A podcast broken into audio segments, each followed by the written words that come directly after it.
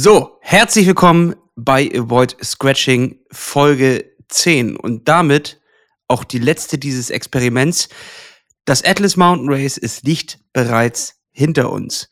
Es ist vorbei, die Zeit ist abgelaufen. Neun Vorbereitungsfolgen und ich dachte, eine zehnte schiebe ich noch hinterher, um einen kleinen Abschluss drunter zu machen. Und dafür habe ich mir heute natürlich auch wieder einen Gast eingeladen. Und wir hatten ja die ganze Zeit so Profis und alte Hasen im Game am Start. Und da dachte ich mir, wen lade ich mir eigentlich für die letzte Folge ein? Wer ist denn da eigentlich noch übrig? Und dann dachte ich, das ist doch eigentlich ganz geil. Ich lade mir den jüngsten Teilnehmer ein. Und den habe ich heute eingeladen. Philipp Nussbaum, kannst du mich hören? Ja, ich höre dich klar und deutlich. Erstmal, was fällt dir eigentlich ein, Philipp? Also ich meine, in deinem Alter, normalerweise ist man dann jetzt eigentlich unterwegs, äh, man säuft sich die Birne rein und äh, sitzt in irgendwelchen Parkecken oder in irgendwelchen Clubs und raucht Zigaretten oder was weiß ich. Äh, du hast dich aufgemacht und bist 1336 Kilometer mit deinem Fahrrad durch die verdammte Wüste von Marokko gefahren. Und äh, ich kann es jetzt schon mal an der Stelle verraten, es war keine einfache Strecke, sondern es war schon hammerhart, würde ich mal sagen. Und äh, was, wie, wie, wie kam es dazu? Warum warst du beim Atlas Mountain Race dabei?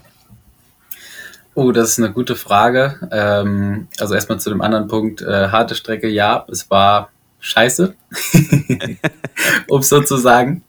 Ähm, aber wie ich dazu gekommen bin, äh, in der Tat, ähm, jetzt zum Atlas Mountain Race selber, ähm, durch deinen Podcast, und zwar den mit äh, hier äh, Martin von Back to Global, ähm, Ach, dadurch habe ich nämlich erfahren, dass das Ganze nochmal jetzt äh, dieses Jahr im Februar stattfindet. Ich wusste, dass die Ausgabe letztes Jahr stattfindet im Herbst, ähm, aber ich wusste nicht, dass es jetzt wieder quasi zur normalen Zeit auch stattfindet. Moment, Und, das heißt, ich äh, habe dich zu dem Mist angestiftet? In der Tat, genau. Das ist absolut fahrlässig von mir. ich bin, ähm, ich bin, äh, das war nämlich auf einem Alpencross mit einem guten Kumpel, ja. Till, der jetzt auch mit in Marokko war, also nicht das Rennen gefahren, aber so mit dabei. Ähm, wir sind einen Berg rauf gestrampelt und äh, ich hab, äh, war morgens auf deinen Podcast gestoßen und habe mir die ersten beiden Folgen runtergeladen. Und bei der Folge dachte ich mir dann, Moment mal, äh, der will gar nicht jetzt fahren im Herbst, sondern im Frühjahr. Äh, geil, wäre das nicht eine Idee? Ich habe darüber nachgedacht. Äh, das war noch früh morgens, der Berg, der in den Alpen ging gut. Ähm, die Beine waren noch fit, da dachte ich mir, da muss ich mich auch anmelden. so kam die Idee dann zustande. Ähm, und irgendwann war dann die Anmeldung geöffnet, das hatte ich mir fett im Kalender eingetragen und dann ähm, ja, habe ich mich da direkt angemeldet. War aber in der Tat auch, also nicht mein, nicht mein erstes Event, ein bisschen ähm, Bikepacking-Erfahrung war schon da. Ein anderes Race bin ich schon gefahren, das Bohemia Divide Race, äh, jetzt im äh, Herbst letzten Jahres in Tschechien ja. und dann äh, ein paar andere Events, äh, Tuscany Trail im Sommer und äh, Holy Gravel im letzten Winter und äh, auch noch die Wetter Wetterau, Wetterau hoch 3 bin ich auch mitgefahren. Ähm, ja. Das, okay, dann, dann so habe ich dich falsch angekündigt. Ich meine, du bist zwar der jüngste Teilnehmer, aber du hast auf jeden Fall äh, deutlich mehr Erfahrung als so mancher alter Hase, der dabei war könnte man vielleicht so sagen. Ich bin irgendwie da reingerutscht. Ich weiß in der Tat auch nicht mehr genau wie. Ich glaube sogar, so ganz am Anfang habe ich mir äh, dieses erste Video auch vom ersten Atlas Mountain Race angeguckt. Into the Rift äh, von der ersten Ausgabe. Und ich glaube, das hat ein bisschen auch mit dazu geführt, dass ich in den ganzen Spaß reingerutscht bin mit dem Bikepacking. Ja. Das war natürlich damals noch, ähm, ja, okay, sowas, sowas gibt's, äh, aber ich habe nie im Leben darüber nachgedacht, das vielleicht mal selber zu machen ähm, aber dann eben vielleicht so kleine Events um die Ecke, womit ich auch angefangen habe. Ähm, und irgendwie ist es dann doch dazu gekommen. Jetzt muss man natürlich sagen, in diesem Video, ne, irgendwie, klar, da sieht man auch Leiden, da sieht man auch, äh, wie, wie Leute wirklich am Limit sind, aber sie fahren Fahrrad. Das hat jetzt nicht hundertprozentig ja. was mit der absoluten Realität dieses Events äh, zu tun. Denn meiner Meinung nach, und die kann man auch äh, in der aktuellen Plattfuß-Podcast-Folge, da habe ich mal äh, meine Meinung quasi erzählt über eineinhalb Stunden. Ja, ähm, das habe ich mir gestern auch noch angehört. Ja, äh, das war schon irgendwie eine, eine, eine komische Strecke. Ich weiß, warum die so ist. Ich äh, verstehe das Prinzip von hart, härter am härtesten. Ich habe es nur nicht so richtig gefühlt. Also ähm, ich habe auch äh, abgebrochen nach 500 Kilometern, weil ich auch gestürzt bin. Ähm, aber auch ohne Sturz wäre die Frage irgendwann gekommen, warum mache ich das hier alles eigentlich?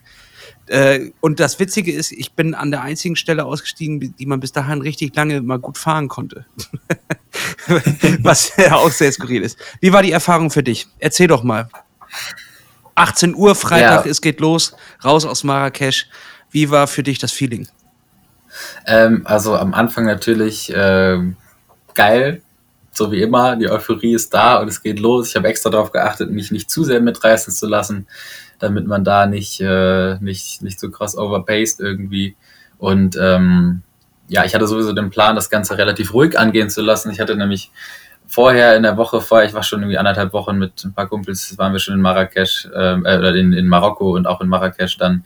Ähm, und ich hatte da teilweise ein bisschen Knieschmerzen bekommen. Äh, ich habe aber dann am Ende nochmal einen Flaschenhalter, den ich auf dem Oberrohr hatte, ans Unterrohr geschraubt. Und äh, das war letztendlich, glaube ich, auch der Grund, weshalb ich dann äh, keine Knieschmerzen mehr hatte im Rennen selber weil ich glaube ich dadurch ein bisschen anders getreten habe und äh, dann das hat dann glaube ich dazu geführt. Aber deshalb war ich dann erstmal froh, dass ich die ersten Kilometer gut rollen konnte, ohne dass da irgendwas wehgetan hat. Ähm, und dementsprechend äh, ja war ich quasi war, war ich einfach froh und habe es ein bisschen langsam angehen lassen und äh, ja mir war klar okay die erste Nacht die muss irgendwie durchgefahren werden mit dem Ziel Checkpoint 1 yep. vor, vor den Augen.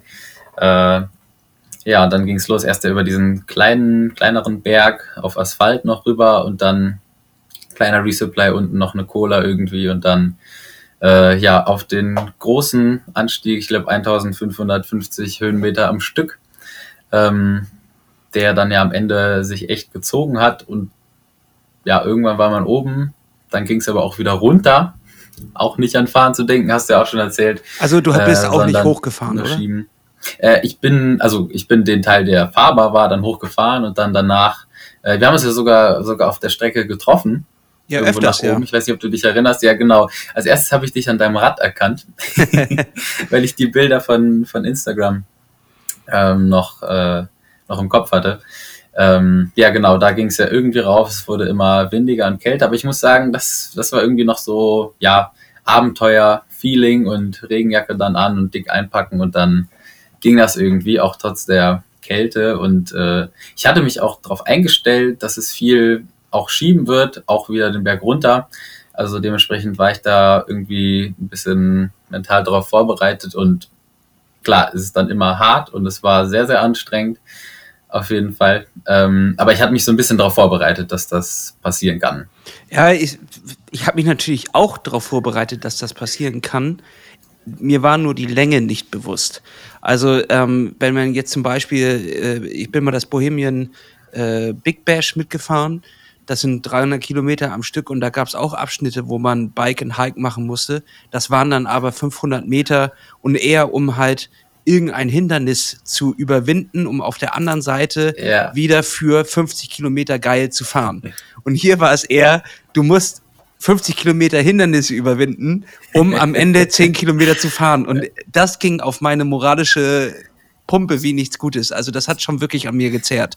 Ich war am Ende des ersten Tages, als ich morgens so um sieben, glaube ich, bin ich da in, in Checkpoint 1 einge... Äh, ich weiß nicht, was war das? Einmarschiert kann ich sein, eingefahren auch nicht. Ich bin da so reingestolpert. Als ich da reingestolpert bin, hatte ich so ein ich weiß gar nicht, was das für ein Gefühl war. Es war so gar nicht so, es war super neutral. Ich war weder stolz darauf, dass ich das jetzt geschafft hatte. Ich hatte nur Angst, dass es genau so weitergeht. mhm. Ja. Ja, ich bin also auch um die Zeit ungefähr irgendwann da reingekommen und ich war auch äh, komplett fertig von, dem, von der Nacht, ja war war gar kein Tag. Ähm, und dann für mich hat sich erstmal die Frage gestellt, okay, schlafen, weiterfahren, was, was macht man jetzt? Und äh, letztendlich gab es dann irgendwie eine Tajin und dann irgendwie eine Dreiviertelstunde auf dem Boden gedöst, letztendlich, ähm, bevor es dann wieder weiterging. Ähm, ich hätte vielleicht mich irgendwo richtig hinlegen sollen und dann zwei Stunden gut schlafen sollen, dann wäre, glaube ich, der nächste Tag einfacher gewesen, weil dann am, ähm, am tagsüber war es dann schon, schon sehr hart für mich. Äh, ich habe den, den Schlafmangel auf jeden Fall sehr doll gemerkt und äh, dass ich nicht wenigstens wenige Stunden mal ein bisschen geschlafen hätte. Da haben wir das alte ähm, Einholspiel gespielt. Ich bin irgendwie gefühlt ganz oft an dir vorbeigefahren und du ganz oft an mir vorbeigefahren. Es war irgendwie immer so, der eine hat gerade einen Lauf von drei, vier Kilometern, fährt vor, hält irgendwo ja. an, der andere zieht dran vorbei und so haben wir uns über die 120 Kilometer hingeschlängelt. Ja, ja. Wo bist du am zweiten Tag angekommen? Also ich habe in so einem Restaurant auf dem Boden gepennt. Warst du da ja. auch oder wo warst du? Ähm, ich glaube, wir waren im gleichen Restaurant. Äh, das war doch das, bevor es dann noch ein paar Kilometer über Asphalt bis zur Tankstelle ging und ja. danach in die 100 Kilometer ohne, äh, ohne Versorgung. Ja, genau. Äh, da habe ich auch gepennt. Irgendwann abends angekommen und dann ähm, da, es war ganz praktisch, dass man sich da irgendwo hinlegen konnte. Ähm, genau, da gab es auch wieder eine, ich weiß nicht mehr, Omelette oder Tagine, ähm, irgendwas. Und für mich war aber klar, okay, ich werde mir jetzt ein bisschen mehr Schlaf gönnen. Ich glaube, da habe ich am Ende sogar sechseinhalb, sieben Stunden geschlafen, äh, weil ich wollte so ein bisschen in so einen Rhythmus reinkommen, dass ich, oder ich erstmal wollte ich wieder überhaupt zu Kräften kommen. Ich war, weil es sehr anstrengend war am Tag. Ich habe auch, tagsüber musste ich mich auch einmal für einen Powernap irgendwo hinlegen, eine halbe Stunde in die Sonne. Ähm, und dann hatte ich einfach den Plan gemacht, jetzt die Nacht ähm, schlafen ganz gut, damit das Ganze auch wieder Spaß macht, weil das war definitiv schon am ersten Tag äh, viel an vielen Stellen der Punkt, dass es eben einfach nicht so viel Spaß gemacht hat. Und das lässt einen dann schon irgendwie zweifeln. Wie soll das noch äh, über 1000 Kilometer so weitergehen? ähm, ja, ich äh, habe da eine, eine, witzige Anekdote dazu. Ich bin abends da, habe ich auf dem Boden in meiner Luft, äh, in meinem Schlafsack gelegen und habe äh, meiner Frau dann geschrieben, äh, ich habe jetzt schon keinen Bock mehr. Und dann meinte sie, wie, du bist doch gerade erst los. Weil für die war natürlich auch erst ähm, die erste Nacht quasi, da haben die geschlafen, ja. dann morgens Frühstück, Mittagessen und dann war das so äh, für die erst eigentlich erster Tag. Und für, für mich hat es sich angefühlt, ja. als wären wir schon eine Woche unterwegs. Es war völlig verschwommen. Ich habe zum Beispiel auch gar keine Erinnerung so richtig hundertprozentig dran, wer alles mit in diesem Restaurant war. Ich habe ich erinnere so an die, dass da Leute waren, aber es war alles ja. irgendwie so, Gesichter fliegen aneinander vorbei, du unterhältst dich mal hier, du unterhältst dich mal da.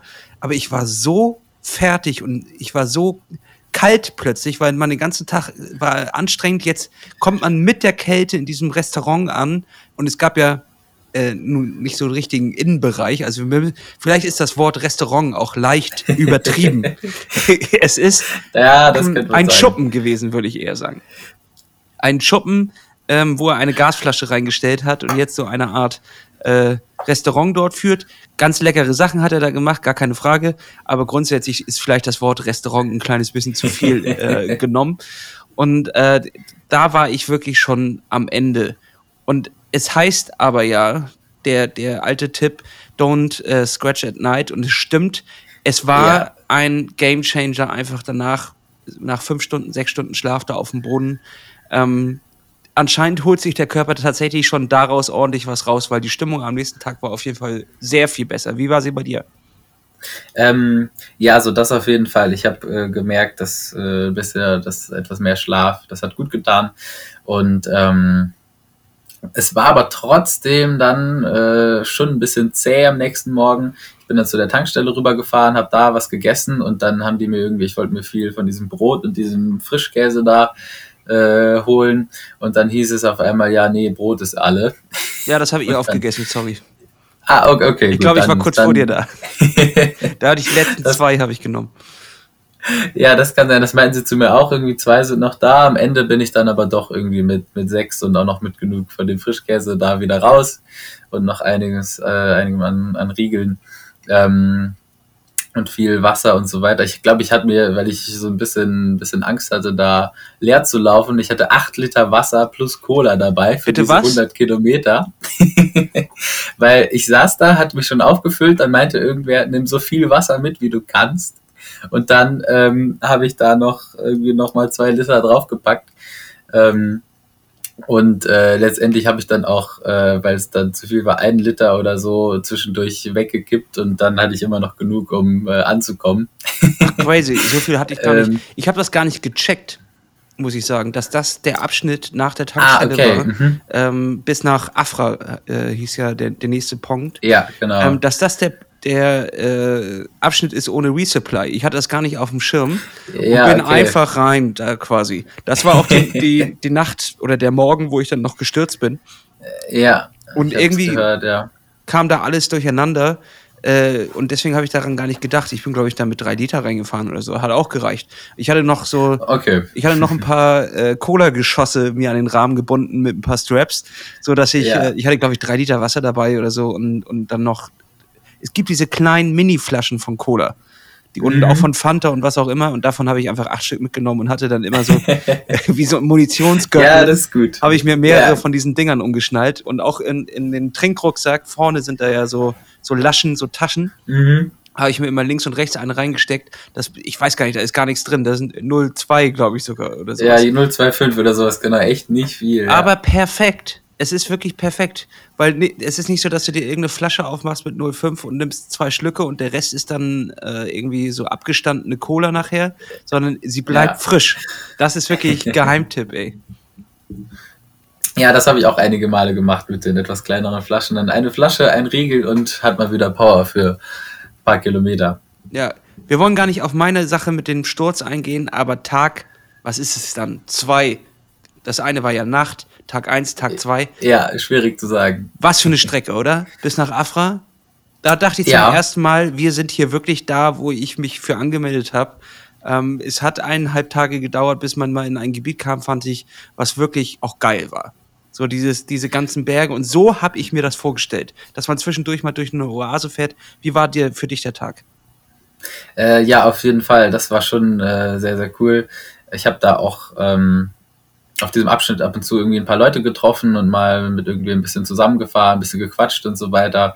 Äh, und das war wirklich, äh, ja, also landschaftlich wunderschön ähm, dadurch. Wie, wie an so vielen Stellen. An vielen ist man ja auch leider dann nachts vorbeigefahren, hat nicht so viel gesehen davon, aber ja. Ähm, ja der Vollmond hat so ein bisschen erahnen lassen.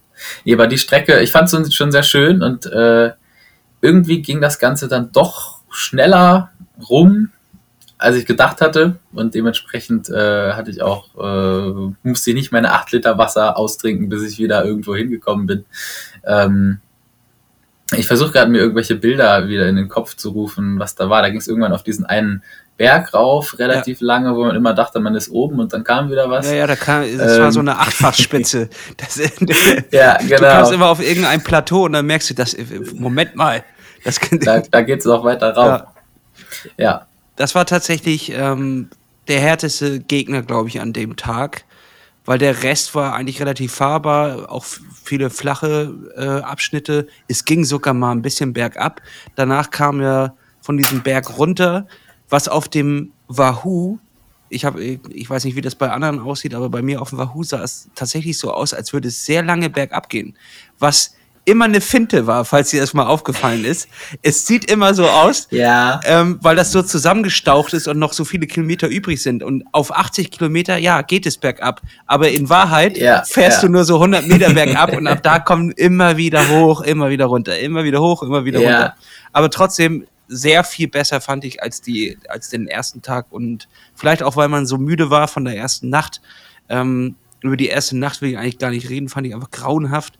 Hat mit, mit, mit Fahrradfahren nichts zu mhm. tun. Tag eins einfach übermüdet in diese Strecke rein. Ähm, vielleicht war sie auch geil, ich kann es eigentlich gar nicht mehr so richtig sagen, weil man so auf einem anderen Planeten irgendwie unterwegs war. Und da nach Afra hin fand ich schon richtig geil. Ja, vor allem dann äh, vor Afra kam er ja, meine ich, noch durch diese Oase durch ja. und so. Äh, das war schon, äh, das war sehr, sehr schön, ja. Und da hat auch, glaube ich, die, Auf jeden Fall. die Magic von Marokko irgendwie zugeschlagen. Also so habe ich mir das wirklich vorgestellt äh, in, meinen, in meinen Träumen, dass man halt unter diesen Palmen durchfährt, dann wieder Kilometer durch nichts. Und ähm, dann kommt links mal ein Kamel, irgendeiner, der, der da gerade äh, irgendwas erntet, wo man eigentlich denkt, wie kann hier überhaupt was wachsen? Solche Bilder hatte ich irgendwie im Kopf und die wurden tatsächlich dann auch erfüllt. Und äh, dann sind wir in Afra angekommen. Dort gab es einen kleinen Supermarkt. Hast du dich dort auch äh, resupplied? Ja, ich meine, da gab es für mich ähm, auch äh, irgendwie zwei, drei Omelette mit, äh, mit Chips und Brot. Ähm, das war die Zeit, da, da ging es noch so mit dem Omelette, das ging noch rein. ja, es ist grauenvoll. Weil war wirklich, es gab ja, ich weiß nicht, jeden Tag drei Omelette oder sonst was. Äh, weil das war an diesen kleinen ja, Kiosk, Supermärkten, was auch immer, wie man sie nennen will, war es ja meistens das Einzige, was man da kriegen konnte, Omelette und Brot und äh, Zuckerriegel und Cola. So ja. ungefähr. Es ist ähm, nichts für Diabetiker, der ganze Kram. nee, auf jeden Fall nicht. Äh, das ist das, schon das ein Albtraum auch für Zahnärzte, muss man sagen, an der Stelle. Ja, ich, ich habe ich hab viel an meine Zähne gedacht und immer fleißig Zähne geputzt, morgens und abends. Äh, weil ich glaube, sonst, äh, das darf man nicht zu lang machen, sonst kommt man da, kommen die nicht ganz gut, nicht gut dadurch, die Zähne. Ähm, ja. Apropos, Aber genau, ja. Sorry, ja, äh, ich wollte noch sagen, nach, nach Afra äh, musste man ja noch ein Stückchen. Mhm. Ich glaube, das hast du auch in, in einem anderen Podcast schon gesagt. Du, man kommt da an, denkt, okay, dann stellt man fest, okay, muss noch was heute, ist jetzt schon dunkel, aber man muss noch ein bisschen durch die Nacht fahren. Ähm, ich glaube, du bist dann in diesen nächsten Berg, der irgendwie 20, 30 Kilometer später kam, noch reingefahren, richtig? Ich bin ich, da nämlich ich vorher mich hingelegt. Ich bin den noch komplett gefahren, ja. Okay, ja, ja, krass, okay. Was eventuell da, ein, äh, ein Fehler war, muss ich auch sagen. Ähm, weil mhm. in der Nacht äh, war schon ein bisschen schwierig mit den LKWs. Äh, es war zum ersten ja, Mal wieder ein Tarmac-Abschnitt.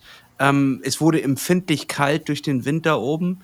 Und äh, das war zum ersten Mal auch, jetzt war meine Downjacke auch schon ein kleines bisschen lidiert, hat schon ordentlich Federn gelassen. Ich habe mhm. damit mit Tape ordentlich nachgeholfen, damit die, die äh, Federn da drin bleiben. Ähm, die, die hatte schon ein kleines bisschen äh, auf der Strecke, ist auf der Strecke geblieben. Dementsprechend wurde mir auch schon einfach kalt, obwohl ich mich bewegt habe.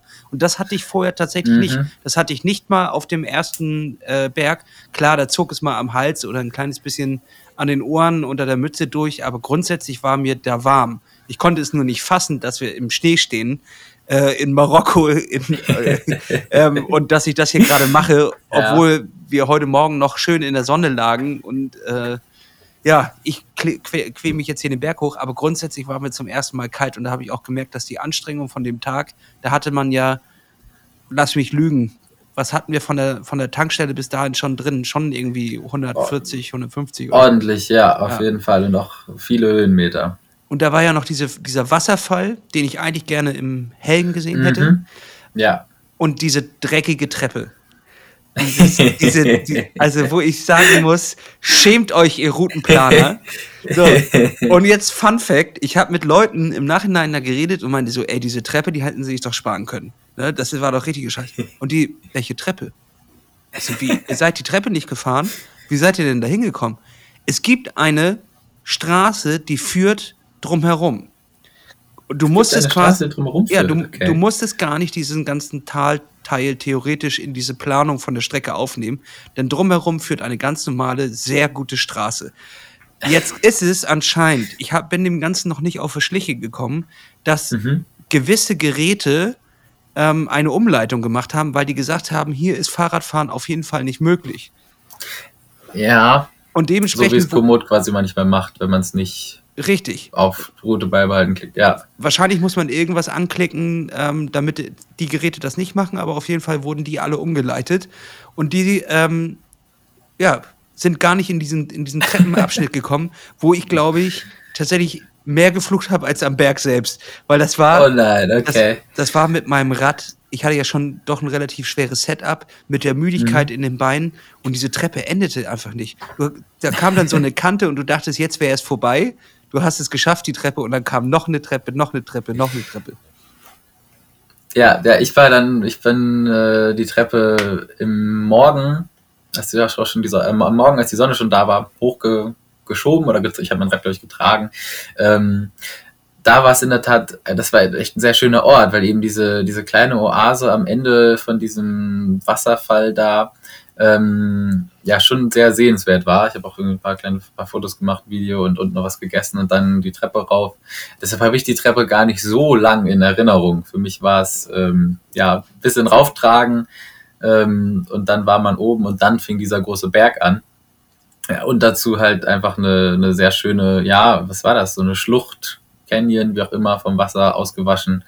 Ähm, auf jeden Fall für mich irgendwie eine, eigentlich eine recht schöne Erinnerung. Scheiße, und, ich äh, hätte da auch pennen sollen. Wirklich. Ja, vielleicht, vielleicht. Ja, das hätte, glaube ich, einen ganz anderen Flair gegeben. Da, aber da sieht man auch, dass manche Entscheidungen so ein ganzes Rennen beeinflussen können. Ähm, ja, auf jeden Fall. Mein Plan war es halt, den Berg hinter mich zu bringen, um am nächsten Tag den nicht vor der Brust zu haben. Du bist, ja. bist die andere Strategie gegangen, hast gesagt, okay, ich lege mich jetzt hier hin, damit ich ihm am nächsten Tag fit äh, begegnen kann. Ähm, am Ende hat sich deine Strategie ja ganz eindeutig besser ausgezahlt als meine. Ähm, aber die Frage ist tatsächlich, was ist da immer am sinnvollsten? Also ich hatte eher Schiss am nächsten Tag, den zu machen und den so als Moralbremse vor der Brust zu haben, weil der zog sich ja schon ja. lange hin. Auch wenn es Asphalt war, auch wenn er fahrbar war, theoretisch, ähm, äh, zog er sich lange hin. Was mein Denkfehler war, ist, äh, den in der Nacht zu machen, vollkommen müde und in der Kälte. Ich konnte nachher nicht mehr fahren. Einfach, also selbst die mhm. fahrbaren Abschnitte konnte ich nicht mehr treten. Es ging einfach nicht mehr. Ich hatte keine Kraft mehr in den Beinen, um das zu treten, also musste ich schon wieder laufen. Und das war dann, yeah. ging genauso mhm. auf der Moral, wie, wie als hätte, hätte ich den einfach äh, am nächsten Tag gemacht. Wie war für dich der Berg? Äh, das war für mich, ähm, ja, es ging, es hat sich gezogen, es ging langsam rauf, ähm, aber es ging irgendwie voran noch. Äh, bei mir war es ja dann hell, ähm, dann war es vielleicht auch ein bisschen entspannter mit den LKWs und so weiter. Ähm, da war ja schon, schon ein bisschen Verkehr, halt ist das wieder an einem vorbeigerauscht. Ähm, ich bin den auch irgendwie so, so ein bisschen mit irgendwem anders zusammen raufgefahren. Ähm, und äh, ich, ich, ich kann mich auch nicht mehr 100% dran erinnern, aber irgendwie ging es nach oben. Ähm, aber in der Tat die Entscheidung, den nicht mehr nachts zu fahren, die ist so ein bisschen dadurch gekommen, ähm, dass, also ich würde irgendwie abends äh, nach, nach Afra irgendwie ein bisschen mit wem zusammengetan, ein paar Meter zusammenfahren und dann ähm, die, der andere, ich glaube, es waren sogar zwei Leute, ähm, die haben sich dann hingelegt und ich wäre auch noch ein bisschen weitergefahren, aber wusste, okay, jetzt kommt dieser Berg, den jetzt noch alleine ganz zu fahren, im, nachts im Dunkeln und auch schon ziemlich müde, da habe ich mich dann irgendwie dagegen entschieden, dachte dann lieber früh aufstehen und das, ja, wie du schon meinst, war vielleicht eine ganz gute Entscheidung letztendlich, ähm, um dann da am nächsten Tag rüberzukommen. Hast du dich dann einfach mit dem Biwak hingehauen oder? Ähm, wir haben noch, wir haben irgendwie im, an einem Ort vorher, ähm, ich weiß gar nicht, ob das eingezeichnet war auf der Resupply-Karte ähm, oder in der Liste, äh, da in einem kleinen Restaurant da konnten wir uns vorne hinlegen, einfach unter das Vordach quasi. Und die hatten auch noch ein paar extra Decken, die hab ich noch, haben wir noch über den Schlafsack drüber gelegt und so. Ähm, Nein, das klingt ja richtig Omelette. gemütlich. Ja, das war, es war, es war warm in der Nacht. Oh, jetzt bereue ich meine, meine Entscheidung noch, noch mehr. Ich lag so zwischen 20 Leuten auf dem Boden, richtig räudig, alle haben geschnarcht, es war furchtbar. Es war unerträglich. Ja, ja. Ja, da, es hat zwar auch irgendwer geschnarcht, aber ich war dann so müde, dass es ging. Es waren irgendwie fünf, fünf Leute oder sechs Leute lagen da. Ähm, ja, das war, äh, ja. Aber ich, ich, konnte auf jeden Fall gut schlafen die Nacht und dann ging es am nächsten Morgen wieder weiter nach ein paar Stunden. Absoluter Gamechanger. Ja, äh, für mich ging es auch am Morgen weiter, aber ohne richtigen Schlaf und eher mit, mit einem Müdigkeitshelm auf und richtig angenervt von der, von der Situation. Deswegen habe ich gesagt, ich fahre jetzt, bevor ich ausflippe. Und dann habe ich mich auf den Weg nach Tasnak gemacht. Und äh, Tasnak, die Strecke bis dahin war auch eigentlich ziemlich geil, muss ich sagen. Also das war auch wieder ein Abschnitt, äh, den fand ich echt, echt ziemlich cool. Ähm, ja, wenn das der ja. ist, den ich in Erinnerung habe, dann lief der ganz gut, ne? Da lief es tatsächlich mal und da hattest du auch das Gefühl, ja. dass irgendwas passiert, dass Kilometer runtergehen. Es war natürlich trotzdem, es war zum ersten Mal auch wirklich warm, glaube ich, also heiß. So, ja, so, so, so, ein bisschen in die Richtung. Bis zu dem Zeitpunkt hatte ich meine Armlinge eher immer nur so ein kleines bisschen runtergestreift. Diesmal musste ich sie wirklich ausziehen und Beinlinge auch mal ausziehen. Ähm, ansonsten war es ja irgendwie immer, weil jederzeit konnte es wieder sein, dass du durch irgendeinen so Schattencanyon fährst und dass ja. dann plötzlich die Temperatur von 27 Grad auf minus 1 irgendwie runterfällt und äh, du dann genau. da, da, irgendwie drin hängst. Dementsprechend war es da nicht möglich. Aber das war mal ein eine freies Feld. Man hat auch gesehen, wo man hinfährt. Und das war auch auf jeden Fall für die Moral eigentlich eine ganz gute Sache. So, Tasnak sind wir dann angekommen. Ich bin ausgestiegen. Ich habe gesagt, hier geht es nicht mehr weiter. Mein Knie hat einfach äh, nicht mehr mitgemacht. Wie ging es für dich da weiter? Dann waren es ja noch so, ich glaube, 120 Kilometer bis zum Checkpoint 2. Ja, ähm, die bin ich in der Tat auch an dem äh, Tag beziehungsweise bis nachts um vier noch durchgefahren. Scheiße, du, da hast ähm, ja auch nicht noch was gemacht. Ja, ja. Ähm, ich glaube, in, nach Tasna kam so ein längerer ähm, äh, Straßenabschnitt, ja, kann das sein? Ja, ja, ja. ja dann ist, dann habe ich auch noch richtig im Kopf. Ähm, der war erstmal, der, der rollte natürlich gut und es war vor allem dann, äh, auf dem kam man dann, oder kam ich, kam, kam ich schneller voran, als ich gedacht hätte. Ähm, dass es gehen würde. Ähm, das war natürlich dann irgendwie ganz praktisch. Ich finde es zwar unfassbar langweilig, über Asphalt nur geradeaus zu fahren, weil der ging ja wirklich irgendwie, ich weiß nicht, zig Kilometer mehr oder weniger geradeaus auf einer Straße. Ähm, aber man kommt natürlich voran.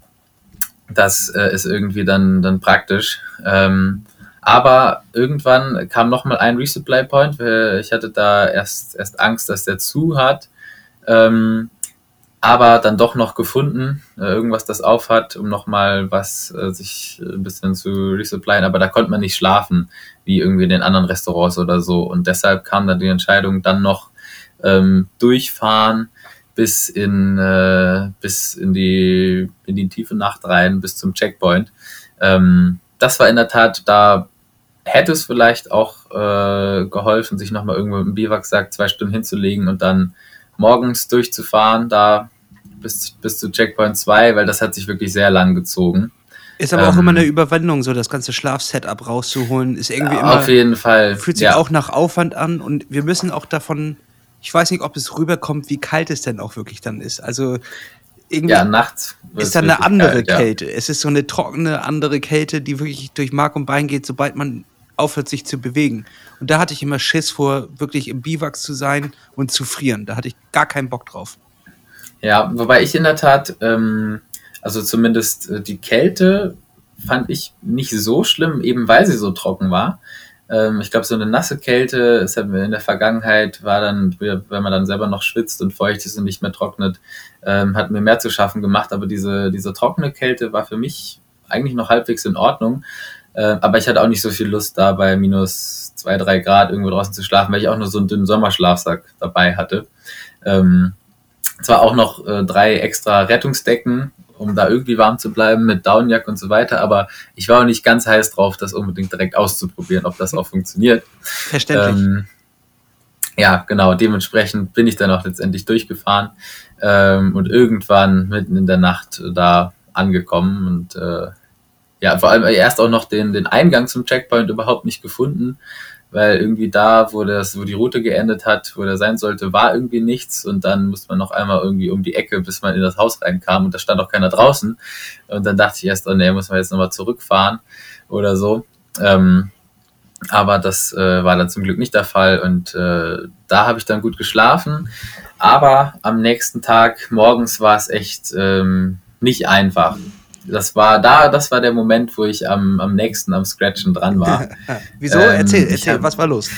Ja, die, die Nacht war unfassbar, hat sich unfassbar lang gezogen. Es war sehr, sehr schwierig.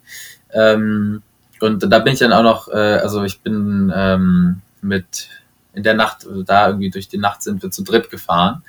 Und der eine hatte aber wegen irgendwas auch immer ähm, äh, das Licht ähm, er hatte, glaube ich, die, die Halterung von seiner Lampe, die war nicht mehr, nicht mehr funktionsfähig. Er hatte nur noch eine Mini-Kopflampe und äh, da standen wir da oben auf dem Berg und dann, ähm, das war der, der, der Max war das, der später auf der Colonial Road seinen Rahmen gebrochen hatte und ja. von da noch irgendwie 25 Kilometer laufen musste, bis er wieder irgendwo war.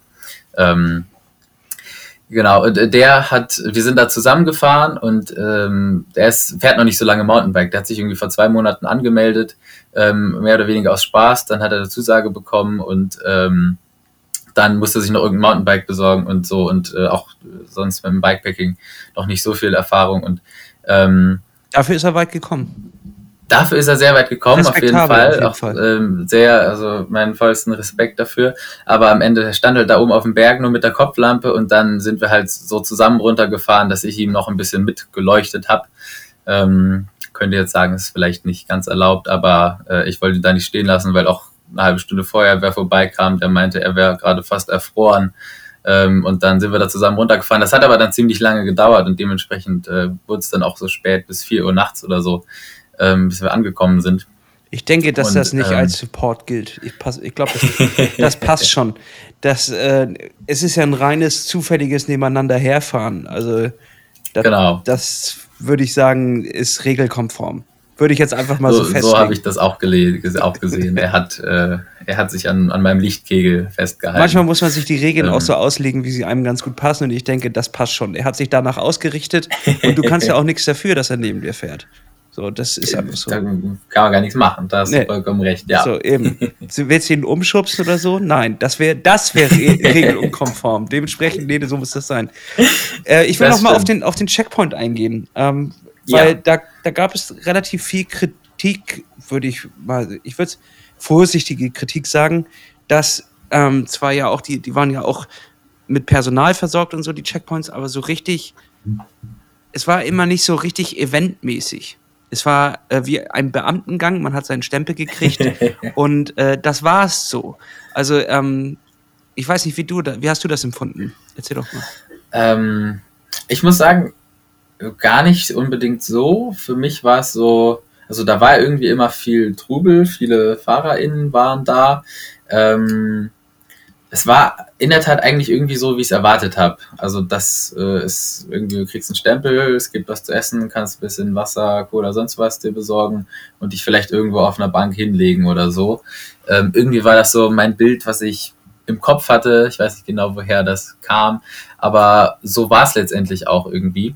Deshalb, ähm, ja, fand ich das eigentlich immer ganz praktisch. Irgendwie, ja, da kann man dann pennen, warmes, warm, relativ warmes Plätzchen und äh, ich fand es eigentlich relativ angenehm. Okay, ja, ist ja, da laufen die Meinungen ja auch auseinander. Ich würde auch sagen, dass es einfach äh, angemessen war, aber es haben sich viele aufgeregt, dass es da ja wenig Platz gab. Ich, ich glaube, es kam auch auf die Zeitpunkte okay. an, wenn man da ankam. Das konnte sich schon, schon ja. ganz schön staunen wahrscheinlich in, in den äh, so auf äh, Ende des mittleren Feldes. Ähm, und wenn man da ankam, dann gab es halt auch nicht mehr die geilen Sachen, sage ich mal. Da wurden die leckeren Kekse schon im Dorf aufgefuttert. Aber es ist ja auch nun mal normal. Ähm, es ist ja nicht alltäglich, dass dort einfach so viele Fahrradfahrer durchkommen. Ähm, ich denke, das ist, das ist Teil der Sache. Ja, ich fand, ich fand, es war auch die, die Checkpoints fand ich auch okay. Das Ende fand ich, da kommen wir aber gleich auch noch zu, fand ich ein kleines bisschen lieblos. Ähm, da hätte man vielleicht ein ja, ich schon bisschen schon mehr gehört, Trubel machen können. Aber da kommen wir gleich zu. So, Checkpoint 2 bis 3. Ich weiß ja gar nicht mehr, was da abging. Ähm, erzähl uns ein kleines bisschen was von der Strecke. Also ich muss sagen, direkt nach Checkpoint 2, ich habe es eben schon gesagt, äh, das war die mit die härteste Zeit für mich. Ich war ähm, kurz vorm Scratchen, muss ich sagen. Ich hatte mir schon irgendwie, oder, oder, also ja, es war, ich war kurz vorm Scratchen ich habe gesagt, ich fahre noch 50 Kilometer bis 650 Kilometer, dann habe ich die Hälfte. Letztendlich war es ja dann nicht mal ganz die Hälfte, nee, aber egal. sagen, leider nicht. Ähm, Nach neuen ja, genau. Änderungen leider nicht ganz die Hälfte. Aber in meinem Kopf war das die Hälfte und die wollte ich fahren. Und äh, ich habe mir dann sogar noch irgendwie eine Orange mitgenommen, dachte mir, ich setze mich dann irgendwo da in die Sonne, esse meine Orange und fahre dann bis zum nächsten Ort und dann bin ich raus. Und dann bin ich bis dahin gefahren und ich habe es auch so ein bisschen, äh, ich sag mal, zu Hause durchblicken lassen und meine, meine, meine Kumpels, wir waren zu viert ja in Marokko, die hatten sich währenddessen ein Auto geliehen und sind irgendwo ähm, da durch die Wüste gefahren, keine Ahnung, haben sich auch Sachen angeguckt und denen hatte ich, die hatte ich mal gefragt, wo, wie lange würdet ihr brauchen, bis ihr ungefähr hier seid, um ja. mich aufzugabeln? Und dann äh, haben die ein bisschen, äh, ich sag mal, Alarm geschlagen und dann habe ich unheimlich viele motivierende Nachrichten bekommen äh, und die haben mich wirklich ja durch den Tag getragen, muss ich sagen. Also von wirklich äh, allen Ecken und Enden, äh, Familie, Freunde, keine Ahnung, zig Nachrichten. Und das war, hat sehr geholfen. Ich glaube, sonst wäre ich da raus gewesen, weil es eben so hart war und einfach an vielen Stellen keinen Spaß gemacht hat. War es moralisch ähm, hart oder, oder von der Strecke hart oder ähm, ähm, war es körperlich? Es Warst du am war, Ende oder wie, wie muss man sich das vorstellen? Ähm, körperlich, ich sag mal, am Ende bis, äh, bis irgendwie, äh, oder nein, oder sehr fertig bis, zu ganz am Ende. Zumindest da in der Nacht, als ich da im Checkpoint ankam. Und ähm, ja, dann morgens war es auch immer für mich das Härteste, wieder aufzustehen, weil ich dachte, ich könnte jetzt auch liegen bleiben, sagen, ich bin raus, das wäre so befreiend, aber irgendwie habe ich mich dann hochgequält und dann, wenn man einmal in Schwung war, ging es auch irgendwie mit genug Essen. Ähm, nee, aber letztendlich würde ich sagen, äh, das Härteste ist da mental durchzuhalten. Wenn man fit genug ist, um es zu packen, muss man es immer noch machen, weil das wirklich für den Kopf, dass sich da jeden Tag weiter zu quälen und wenn dann die, die Schnecke ähm, von hinten angerückt kommt und man weiß, ich muss so weit fahren, sonst muss ich morgen noch weiter fahren, äh, um überhaupt das bis, bis zum Ende durchschaffen zu können oder bis zum Checkpoint und so weiter. Es waren zwar ja keine richtigen Cut-off-Zeiten, das heißt, man hätte auch später ankommen können, aber ähm, trotzdem wollte man dann auch in Time da sein, um nicht der ganze, die ganze Zeit da wieder hinterher zu fahren der Zeit. Ähm, also für mich war es auf jeden Fall mental das härtere, wenn, weil es eben auch körperlich so anstrengend war, aber sich dann da weiter zu quälen. Ja, äh, kann ich verstehen. Also zur Einordnung, die Schnecke ist, ähm, ist äh, eine, eine kleine Comic-Schnecke, die einem verfolgt auf der Karte, auf dem Tracker ähm, und die das Ende deines, deines äh, Atlas Mountain Race eigentlich einläutet, wenn sie dich eingeholt hat. Klar, man kann das dann immer noch zu Ende fahren, aber nicht im Rahmen des offiziellen Programms, oder?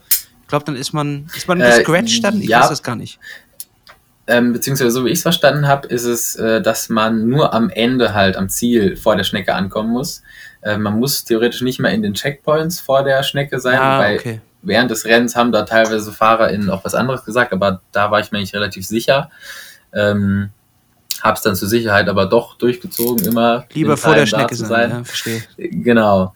Ähm, aber was da irgendwie noch ein bisschen mich irritiert hat während, äh, während des Rennens war, dass ähm, auf der Live-Map bei, der, bei dieser Schnecke eben stand, sie hätte eine konstante Geschwindigkeit und die stand auch dabei. Die hat sich aber dreimal geändert. Und zwar nach jedem Checkpoint, wie ich am Ende erfahren habe. Aber das hat mich dann sehr verwundert. In welche Richtung verändert? Nur, nach oben? Ähm, unterschiedlich. Die war erst bei irgendwie 6,5 kmh, dann bei 5, irgendwas und danach bei 8 oder bei sieben, ich bin mir nicht mehr ganz sicher, aber es hat sich eben äh, verändert, wie ich später erfahren habe, halt nach jedem der Checkpoints, was auch dann ja irgendwie wieder Sinn macht, aber ähm, das wusste ich eben nicht, dass es sich nach den Checkpoints richtet. Ich dachte halt, es wäre ein gesamter ja. Speed, das ganze Rennen durch. Hätte man sich natürlich auch selber ausrechnen können, wie viel man da pro Stunde quasi fahren muss oder halt pro Tag, das war mir eigentlich klar, aber durch dieses Abendstarten und äh, so weiter konnte man nicht so ganz in Tagen rechnen. Und durch die Routeveränderung ähm, 20 äh, genau, Minuten vor Start ja. und sowas, all diese Faktoren. Genau, und dann äh, hat mich das teilweise irritiert, weil ich halt quasi von Start bis wo bin ich, wenn ich jetzt sechs Stunden schlafe, ähm, dann quasi gerechnet habe, wann ist die Schnecke da und dann äh, war das teilweise hat das halt nicht so ganz gestimmt. Und im, im ersten Checkpoint ist die Schnecke auch, glaube ich, irgendwie nie angekommen, äh, weil die da irgendwie, oder erst vier Stunden später nach der offiziellen Cut-Off-Zeit, das war aber irgendwie ein Problem von Map Progress, keine Ahnung. Aber ähm, ja, so viel dazu. Ähm, es war aber, es war ungefähr hat immer noch gepasst, weil diese, die, die, die Zeit der Schnecke oder die Geschwindigkeit immer so ungefähr noch mit der, wie weit muss ich overall äh, pro Stunde kommen, um ins Ziel zu schaffen, gepasst hat. Und dann hast du dich aus der Mar marokkanischen Steinwüste wieder rausgequält. Ja. Ähm, durch die moralischen Push der Familie und von Freunden äh, hast du es geschafft, dich äh, wieder aufzuraffen. Und äh, wo hast du dann nachts gepennt? Gab es wieder ein Dorf oder hast du gebiwakt? Ähm, oh, gute Frage. Also zwischen Checkpoint 2 und 3. Ähm, da war auch noch ordentlich Strecke zwischen. Da, da boah, ich muss gerade überlegen. Ich kann, ich muss mir vielleicht auf den Bildern gucken. Ich kann mich gerade nicht mehr genau erinnern, wo ich da ähm, gepennt habe.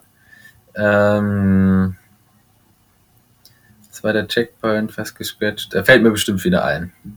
Ist ja, ist ja auch Wurst. Hatte, hätte mich nur interessiert, ob, es, ob du überhaupt mal biwacken musstest oder ob äh, es immer eine, einen Ort gab, wo noch ein Restaurant offen war oder ein Vordach war oder wie du das geregelt hast. Äh, ja, ah, ich, ich glaube, ich erinnere mich wieder. Ähm, das war, äh, also ich habe nämlich nur die letzten zwei Nächte draußen bivakiert, da war es ja auch wärmer. Ähm, aber das war die Nacht, äh, da bin ich noch in irgendeinen Ort gekommen bis vor der Colonial Road. Und äh, da haben mich dann, da standen irgendwie Typen, äh, die haben dann gesagt, jo, kommt mit, sind wir mit dem Auto hinterhergefahren, einen halben Kilometer und da bei irgendwem zu Hause. Ähm, Ach, der geil. hat dann auch noch irgendwie Essen gemacht und so weiter. Da konnte man dann, also es war irgendwie zu Hause, wir haben, da haben irgendwie acht bis zehn Leute auch geschlafen, also FahrerInnen. Ach, krass, ähm, Und der hat noch was zu essen gemacht und dann irgendwie für, weiß ich nicht mehr, ein paar Euro beziehungsweise Dirham dann konnte man da schlafen, bis es dann morgens in die Colonial Road ging. In der Tat mein äh, persönliches Highlight, muss ich sagen. Highlight. Im positiven oder im negativen Sinne? Im komplett im Positiven. Okay, damit bist du Ähm. der absolut Einzige. Ek- Okay, da, jetzt bin ich gespannt. Ich habe, äh, okay, doch, von einem habe ich noch gehört, dass das, dass das cool gewesen soll. Alle anderen haben es verflucht und gehasst. Wahrscheinlich auch ein Teil des Zeitpunkts, Ja. aber jetzt bin ich gespannt, was du erzählst. Leg los. Ja, also in diese Colonial Road ging's los und ich wusste nicht, dass es in die Colonial Road losgeht. Ähm, ich hatte nämlich irgendwas gehört, dass die irgendwie vor Checkpoint 3 sei und ich dachte, jetzt kommt ein Stück und danach kommt die Colonial Road. Und dann äh, ging's da erstmal los. Ähm, morgens im Dunkeln losgefahren, Stunde vor Sonnenaufgang. War schon mal irgendwie sehr geil, auch für mich irgendwie Motivationspush, wenn man irgendwie früh losfährt und dann Laufe des Tages schon mittags schon viel geschafft hat und nicht erst gerade losgefahren ist und so. Ähm, ging es los und erstmal, als es gerade in den Berg, also oder in die Steigung, die erste Steigung reinging, ging äh, hinter mir über den anderen Bergen ging die Sonne auf und das war, es war wunderschön. Also da wirklich äh, ein magischer Moment. Ähm, die Zeit während da, also den Sonnenaufgang, der ganze Himmel rot hinter den Bergen, ähm, während man selber gerade, wenn es hell wird, man fährt dann in diese ähm, in diesen Anstieg da rein. Das war wirklich schon mal echt mega, mega schön. Und irgendwie an dem Morgen hatte ich auch einfach Power und richtig gute Beine. Und ähm, es hat dann einfach, ja, es hat angefangen, irgendwie richtig Spaß zu machen. Ich bin, habe einige Leute in dem Abschnitt irgendwie überholt, bin an denen vorbeigefahren mit meinen, also ich bin auch nicht schnell gefahren, aber irgendwie halt ein bisschen schneller als dann die anderen. Bin darauf gestrampelt und ähm, Was war in dem Essen drin, ey? Was hast, was hast du da in dem Privathaus gekriegt, ey? müssen wir bei dir Ich weiß nicht, die anderen haben aber das gleiche gekriegt. ja, müssen wir einen Bluttest gepennt. machen äh, oder, oder was? Das gibt's ja gar nicht. Vielleicht. Ir irgend, irgend so eine Suppe war es. Ja, okay, ja, ja habe ich schon Suppe gehört. Die marokkanische äh, Powersuppe. Die ist verboten im offiziellen Wettbewerb. Uh, dann habe ich die wohl nicht gegessen. ähm, nee, also irgendwie ging es darauf und die Landschaft wunderschön, es ging gut voran. Und irgendwann, als dann der erste Broken Road Abschnitt da kam, wo die so eine Stück aus der Straße komplett weggespült war, da ging es irgendwie fünf Meter runter und direkt wieder rauf, äh, da hat es mir gedämmert, dass das doch eigentlich schon die Colonial Road sein muss. Ähm, aber irgendwie aus vom im letzten Jahr gab es irgendwie Geschichten, wie Leute da ihr Fahrrad runtergelassen haben. Ich glaube, mit irgendjemandem hast du doch auch Ja. ge- gequatscht mit dem Jochen oder so, ähm, der sein Rad da, das hat sich in der, mit der Pedale in der Wand verhakt, dann konnte er runterklettern, auf der anderen Seite wieder rauf. Ich habe einfach dann den, äh, den kleinen, ja, ich sag mal, ähm, Wanderkraxelpfad genommen, zehn Meter vorher, der ging einmal schön runter und wieder rauf. Man musste so ein bisschen das Fahrrad hochheben, aber sonst konnte man das alles angenehm laufen, schieben und tragen. Also die Geschichten Ähm, waren übertrieben da gen- von da draußen. Die haben alle erzählt, dass da Naja, also wenn man, wenn, wenn man da nachts ankommt und diesen kleinen Pfad nicht sieht, dann steht man wirklich, glaube ich, vor einer großen Aufgabe. Ähm, aber man kann es eben zumindest mit genug Licht oder am Tag, wo ich da jetzt auch am Tag da war, ähm, kann man da auch äh, dran vorbeilaufen, beziehungsweise einmal auf also du hast die offizielle Route nicht genommen, ha? laufbaren Weg. äh, doch, doch, das hat, Nelson hat das sogar angekündigt vom Start. Er meinte, irgendwie fünf Meter vorher geht's rechts so einen kleinen Pfad runter, so einen kleinen Trail oder so. Und dann, man ist auch quasi, ist direkt ähm, unterhalb von dieser, also, oder, also, man ist quasi zwischen diesen beiden Straßenabschnitten, die, wo die Straße weggespült war, auch durchgelaufen. Aber eben, da konnte man, musste man nicht ganz so schnell runterklettern, man konnte einfach runterlaufen. Äh, genauso am äh, nächsten Abschnitt, da musste man nochmal ein bisschen mehr tragen, aber ähm, das war jetzt nichts, was irgendwie dann große Probleme bereitet hatte. Nach all dem, was du bis dahin schon gemacht hast, ist das jetzt dann auch ein Klacks. Das ist, muss dann tatsächlich ein Unterschied sein in Tag und Nacht, ähm, weil alle, die mir erzählt haben, dass sie in der Nacht da waren, äh, war das ein grausames Stück Arbeit. Ähm, wenn auch schon die Muskeln langsam vom Nacken ver versagen und äh, man auch so Ja. die, die, die Schmerzen im Nacken hat und dann nicht mehr hochhalten kann. ist schon, glaube ich, äh, eine schwierige Nummer an der Stelle. So, Colonial Road Auf jeden ist Fall, durch. glaube ich auch. Dann habe ich noch gehört, es gab, bevor es zur großen Erlösung kam, wo wir darüber natürlich auch gleich reden müssen, über das Ziel, gab es noch ein Sandstück, was viele Leute sehr abge, äh, abgefuckt hat. Sagen wir es einfach, wie es ist. Ein Ja, ja. sogenanntes äh, Rausschmeißer-Ding noch ganz kurz davor. Zwölf Kilometer Sand. Schieben, schieben, schieben. Äh, wie hast du das empfunden? Ja, das gab's noch, wobei dazwischen war ja, glaube ich, noch der Checkpoint 3 Ja. ähm, zwischen Colonial Road, äh, wo ich in der Tat sogar auch das meiste rauffahren konnte. Viele meinten irgendwie 50-50 fahren, laufen, aber irgendwie konnte ich es gut rauffahren. Du hattest deinen Ähm, Powertag, du hattest deine so Suppe. dramatisch deshalb. Auf jeden Fall. Die Suppe hat geholfen, ich konnte das Ding rauffahren. Sauber. Ja. Ähm, ja, irgendwie, ich weiß nicht mehr genau, wie es weiterging bis Checkpoint 3. Ähm, nach Checkpoint 3. Das, genau, das war noch vor dem Sandfeld. Nach Checkpoint 3 ging es ähm, nochmal äh, ordentlich rauf und runter, auch über Asphalt. Und ich, ich, an dem Morgen war ich auch ziemlich, ziemlich fertig, aber man war auch schon in Checkpoint 3. Ich habe mir gesagt, okay, irgendwie geht's weiter. Das Ziel ist nicht zum Greifen nah, aber es ist nicht mehr so weit weg. Ähm, und dann habe ich da, weil ich so am Arsch war, dass ich diese Straße auch mit gar nicht so hoher Steigung nicht wirklich schnell rauffahren konnte, habe ich irgendwann auch da angefangen zu schieben auf der Asphaltstraße und ähm, bin darauf gewandert. Diese, ich glaube, es waren auch knapp 1000 Höhenmeter wieder mal am Stück. Ähm, und irgendwann kam mir der Einfall, ich habe doch auf Netflix noch was runtergeladen. und dann habe ich angefangen, beim den Berg raufwandern, mir auf Netflix irgendwas anzugucken, runtergeladene Serie, um mich davon, mich von, von dem allen abzulenken. Und dann habe ich mir mein Handy vorne auf die Aerobars gebunden mit so einem kleinen Gummiband und hatte quasi das perfekte Kino beim Raufschieben auf den Berg und habe mir da äh, währenddessen was angeguckt. Du willst und mir das war erzählen, so du ein hast, kleiner dir, du hast dir Serien angeguckt, während du den Berg hochgeschoben hast? Game Changer. In der Tat. Ist das dein Tipp? Guck Netflix beim Fahren. ähm, ja, es war, also für mich, ich habe mich selber gefühlt echt wie, äh, keine Ahnung, du bist ja komplett bescheuert, aber irgendwie war es auch genauso geil, weil es ein kleiner Gamechanger war, weil ich total fertig war. Es ging gefühlt nicht den Berg rauf und dann habe ich die Serie angemacht, vorne mir mein kleines Kino aufgebaut und war auf einmal oben.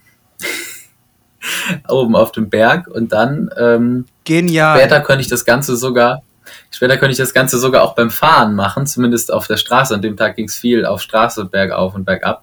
Also erst rauf, rauf schieben, rauf fahren, mit Kino ausmachen, schnell runtersausen, runterrollen lassen, angenehm. Äh, und dann das gleiche wieder von vorne. Trotzdem natürlich die Augen auf Und, der Straße. Wir äh, haben natürlich auch sehr viele junge Hörer, richtige Äh, Draufgänger. auf jeden Fall. Die sollen natürlich jetzt nicht, äh, äh, die schlechten Angewohnheiten übernehmen, sondern das ist hier ein erfahrener Profi. Äh, das äh, bitte nicht zu Hause nachmachen. genau, auf keinen Fall nachmachen. Nee, das, also, ich weiß nicht, ich habe ich hab auch teilweise einfach dann währenddessen musste ich so anfangen zu lachen, weil ich das so skurril fand. Aber äh, es hat geholfen und die Taktik habe ich dann bis zum Ende auch noch einige Male angewandt auf den langen Anstiegen, die dann doch noch kamen. äh, und das hat mir irgendwie geholfen, weiterzumachen, weil, Völliges ja, ich weiß nicht.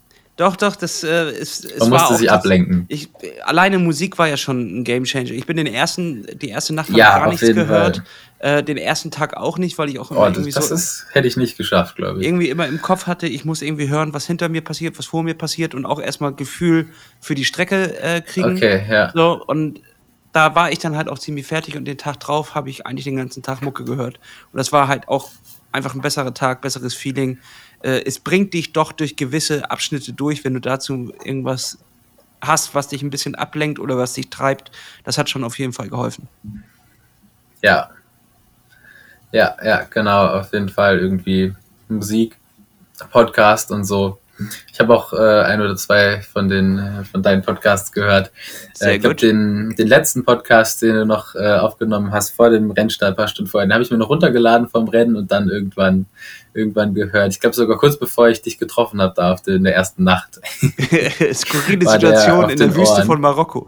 Kam Ja, noch auf ja. den Ohren und plötzlich stehe ich da. Völlig fertig, rot. Auf einmal, auf einmal zum Anfassen. ja, genau. So, wir sind auf dem Weg. Aber du hattest noch äh, nach dem Sandfeld gefragt. 4. Genau. Das war nämlich noch Check, ein interessanter Checkpoint Punkt. 4 ist dann das Ziel. Ja, genau.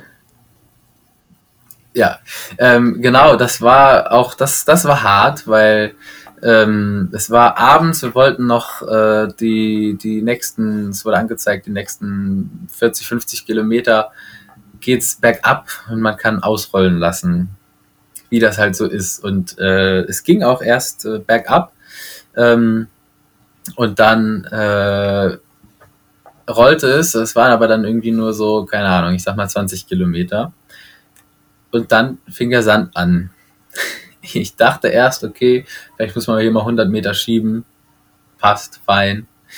Ähm, aus diesen 100 Metern sind dann, ich weiß nicht, ich glaube am Ende 8 Kilometer geworden. Und äh, es ging zwar auch die ganze Zeit ganz leicht bergab, aber halt eben durch Sand. Und äh, dementsprechend äh, hat das dann, ich weiß nicht, äh, drei oder vier Stunden gedauert, da durchzuschieben. Ähm, und es war wirklich, das war hart, weil es war verdammt anstrengend. Du kannst, äh, musst dein Rad da nicht direkt vorne hochheben, aber du kannst dich auch, also du musst gucken, dass das Vorderrad nicht zu doll in den Sand gedrückt wird und musst dein Rad da irgendwie schieben und da drei Stunden lang oder so durch Sand laufen. Und es kamen immer mal wieder so kleine Strecken, da konntest du dann fahren. Und dann bist du aber wirklich nur 50 Meter gefahren und dann musstest du wieder absteigen und dann auf- und absteigen und keine Ahnung. Also das war wirklich, das war nicht schön. Da hat es vielen Leuten den Stecker da, gezogen. Da waren viele am Ende. Ja. Die dachten, das wäre ein kleiner Abschnitt, den mache ich jetzt noch. Und genau da hat es die zerlegt und die haben dann alle da einfach im Wüstensand ihr Camp ja. aufgeschlagen. Was natürlich auch ein kleines bisschen gemütlicher ist, ja. als auf den sonstigen Steinfeldern, die wir gesehen haben. Äh, aber das, das soll ja, nochmal richtig hart gewesen sein.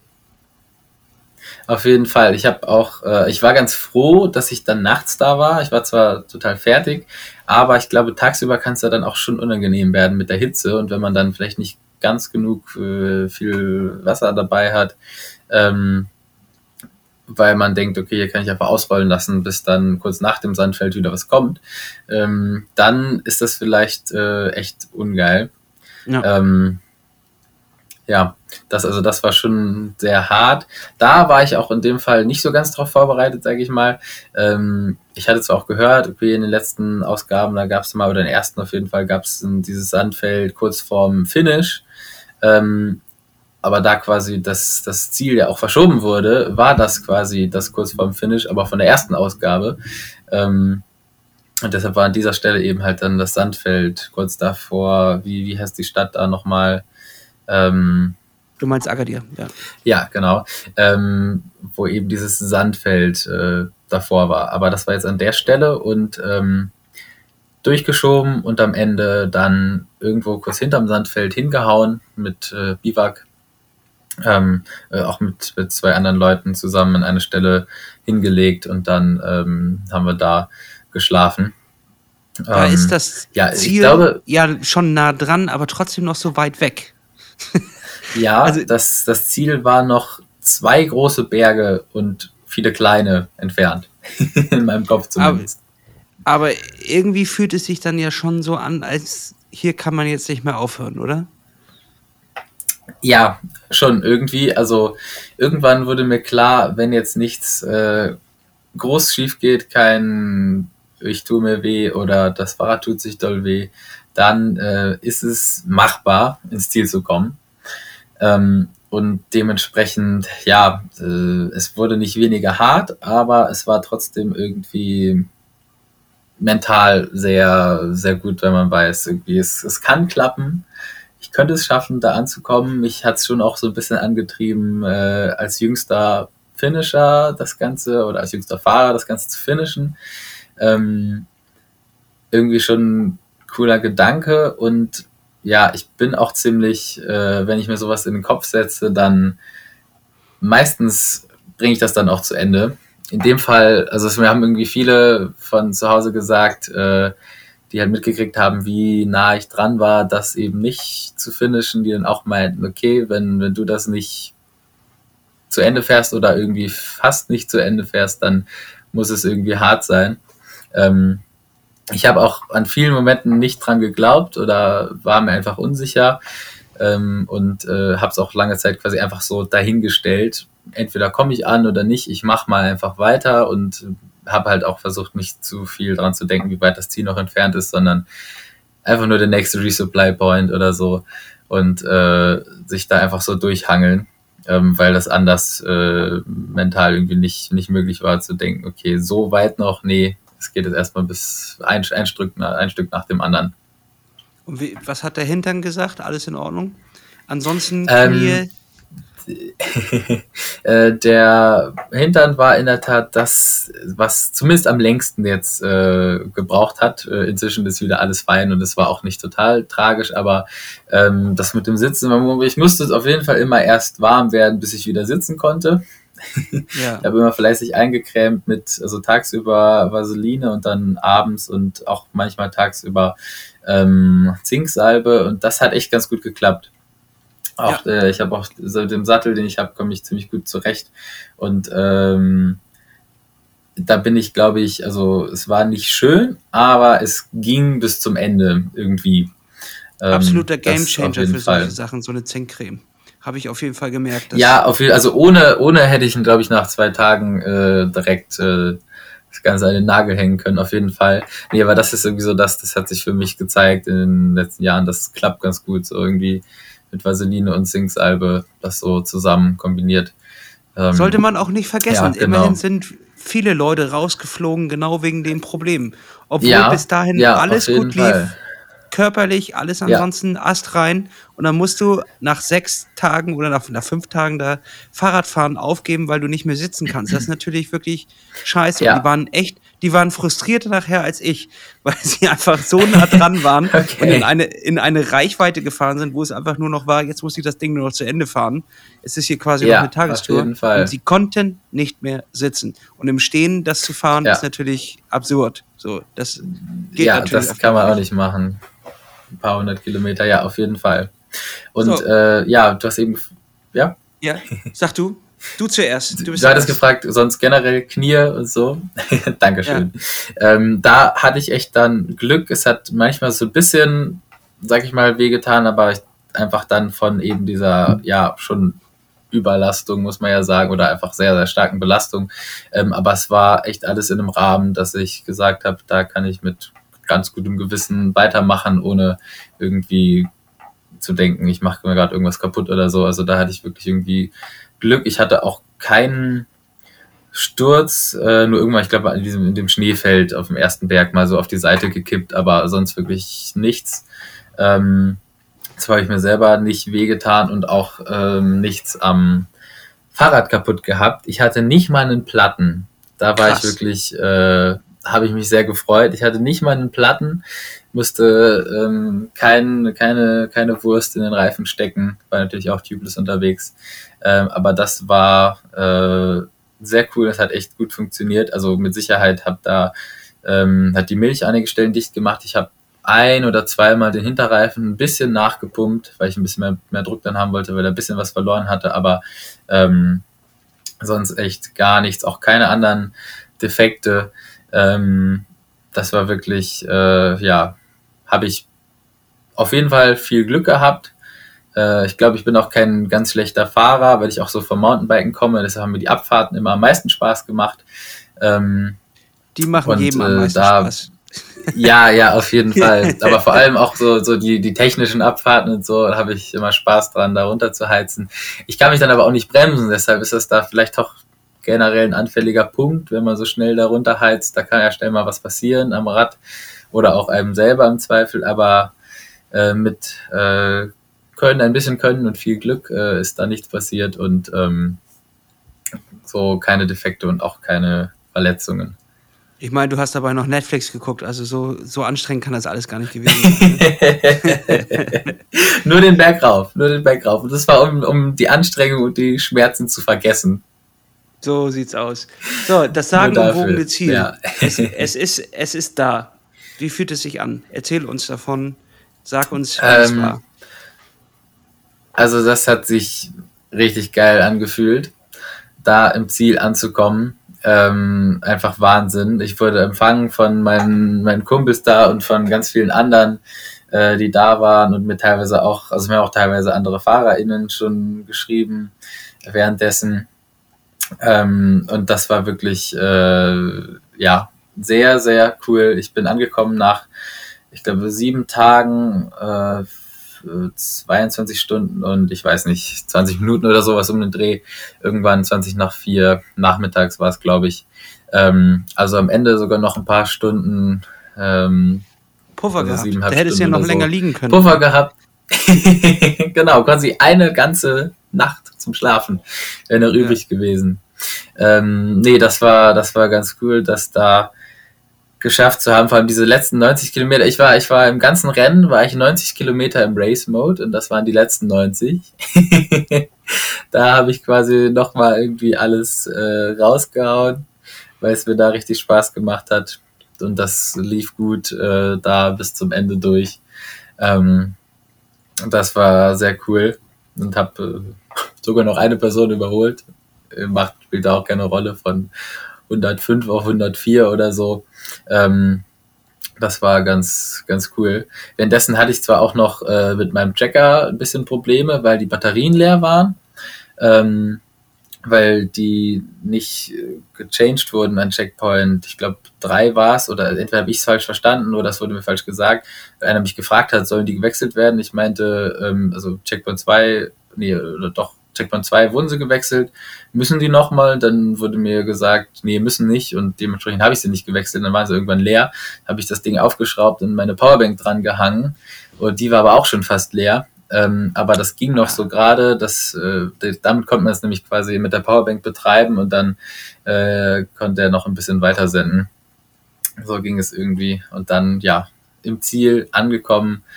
Äh, ich war total fertig, aber mega, mega glücklich.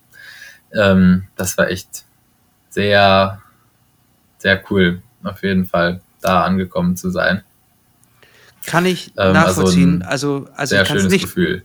Ich kann es nicht nachvollziehen, weil ich nicht angekommen bin, aber ich war natürlich auch da äh, am Ziel und habe ein paar Leute begrüßt, die ich, die ich so kannte. Ähm, jetzt müssen wir ja irgendwie ein Fazit ziehen, wa?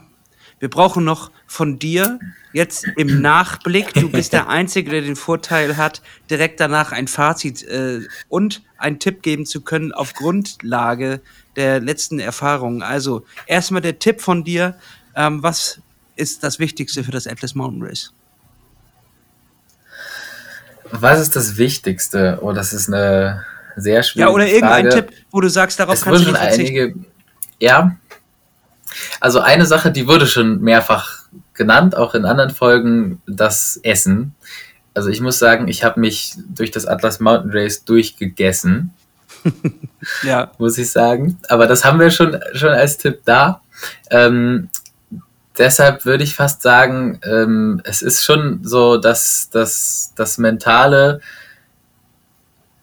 du, du musst es wollen da irgendwie weiterzumachen, wenn du fertig bist und ähm, nicht mehr kannst und irgendwie auch dir denkst, wieso, das macht doch gar keinen Spaß, dann muss man trotzdem irgendwie weiter sich quälen wollen oder können. Und es soll gar nicht so gemeint sein, dass es auf jeden Fall schaffbar ist, wenn man nur will, weil das ist es auch nicht immer. Es gehört immer Glück dazu und äh, dass also man kann auch so gut vorbereitet sein und dann kann immer noch äh, ein Stein gegen das Schaltwerk fliegen und dann ist man raus oder man fährt Single Speed, aber und so weiter halt. Ähm, aber ich glaube, man muss es auf jeden Fall ordentlich wollen, dann noch was Glück dabei haben, dann kann das gelingen. Ich finde, das ist eigentlich ein ganz guter Abschlusstipp. Man muss es wollen. Ähm, das hat bis jetzt keiner gesagt. Das, äh, alle waren eher so immer im technischen Bereich. Ich finde, man muss es wollen, ist eigentlich ein ganz guter Tipp. Und jetzt für alle Leute, die. Man muss es wollen und ein bisschen Glück haben. Man muss es wollen und man muss Glück haben. Sehr gut. Und jetzt musst du für uns aus deiner Sicht das einordnen. Ich sag mal so, du kannst zehn Punkte für diese Veranstaltung vergeben. Du warst ja auch schon auf vielen anderen. äh, wie viele Punkte gibst du den Atlas Mountain Race aus deiner Sicht und würdest du es weiterempfehlen oder nicht? Uh, also, ähm, Du hast jetzt diese harte Sicht Aufgabe. Ist eine Erfahrung, auf machen. jeden Fall zehn Punkte. Mm. Also aus dem, aus dem, vom Abenteuercharakter her 10 von 10 Punkte. Vom Ich will Fahrrad fahren, ja, 50-50. Es gibt 5 Punkte. Okay. Ähm, ja, aber ich glaube dabei zählt dann der Abenteuercharakter für mich noch so ein bisschen mehr. Ähm, ich laufe auch gern die Berge rauf als Abwechslung. Ähm, ich sag mal, ich sag mal 10 von 10 Punkte, aber nur einmal. Also nie wieder. Für mich auf jeden Fall. Sehr gut.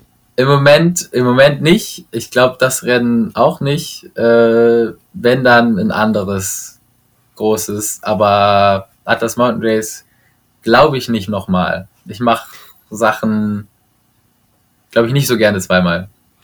Wenn die so, so dann, anstrengend äh, sind. Dann, wir, haben, wir haben noch eine Minute. Gib uns noch schnell deinen Tipp für das nächste Event. Was würdest du am liebsten als nächstes fahren oder worauf hättest du mal Bock? Uh, ähm, ich glaube, ich habe äh, jetzt habe ich Bock auf was etwas entspannteres und äh, den, ich glaube, ich werde mich beim Holy Gravel anmelden. Ähm, ich weiß nicht genau, wann das stattfindet. Das sind noch ein paar Monate.